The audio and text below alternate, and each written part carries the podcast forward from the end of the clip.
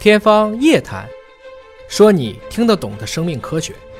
欢迎您关注今天的《天方夜谭》，我是向飞，为您请到的是华大基因的 CEO 尹烨老师。尹烨老师好，向飞同学好啊！今天呢，我们是到了互动问答的环节。菩提禅询问了，说可不可以请您推荐一项运动？他说啊，现在各种跑步啊、跳舞啊、踢毽子啊、太极拳呐、还有蹲墙，哎有一种功蹲夫墙叫蹲墙嗯功，对还有站桩、对扎马步，对说哪一种更适合他？有可能他是一个呃中老年的听众朋友啊，说哪一种是更适合中老年的听众朋友来使用的一种运动？其实挺难去回答这个问题的。你比如说，这每个运动是既有好处又有坏处，嗯，没有说百分之百都适合的运动。条件最好的，现在大家比较认为综合保健是非常好的，嗯，游泳。嗯，只要能找到一个干净的游泳馆，坚持游泳，因为为什么呢？游泳是一个人在水平方向的一个运动。我们刚才说的所有的运动都要用膝盖，嗯，几乎都要用膝盖，跑跳包括蹲墙、站桩都要用膝盖。实际上，人在过了中年、老年以后的膝盖的半月板的损伤，嗯实际上是非常非常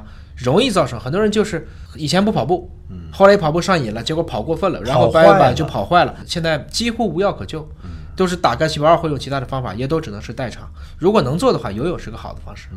对自己的磨损伤害是比较小的，它几乎没有磨损，然后运动又上来了。它的阻力相对是比较小的，而且单位时间内它的代谢又比较高。游泳如果在这种激烈游泳下，一个小时能达到大几百大卡，这个达到我们慢跑的两到三倍嗯而。且人是平着的嘛，对脊椎也好，对吧？也不会有你要太预大防的压就是迫这个地方要干净，对，要谨防这个眼睛，这个要做好保护，鼻腔、耳道要做好保护，嗯还得会游啊，别别别淹着了。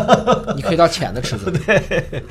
好，呃，酿园询问啊，说有没有长睡基因，就是可以睡眠再长一点儿的，说能改造吗？他是一个九年长期失眠的患者，太痛苦了啊！这这这，睡眠这个问题跟基因有关系吗？我们短睡基因找到了，长睡基因没找嗯到。我觉得人类大部分都能长睡，但是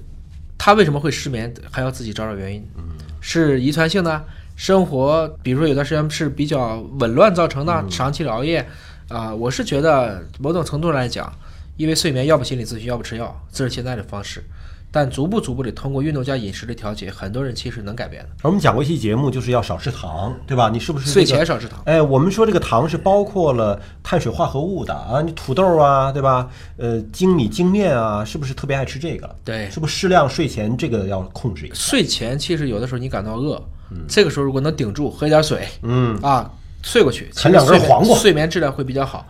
啃黄瓜的问题是在于它会让你胃肠道还在蠕动，哦，所以它虽然没糖，嗯但是它会让你的胃肠道不休息，所以你还是会可能有易激，嗯就是会产生一些其他的反应。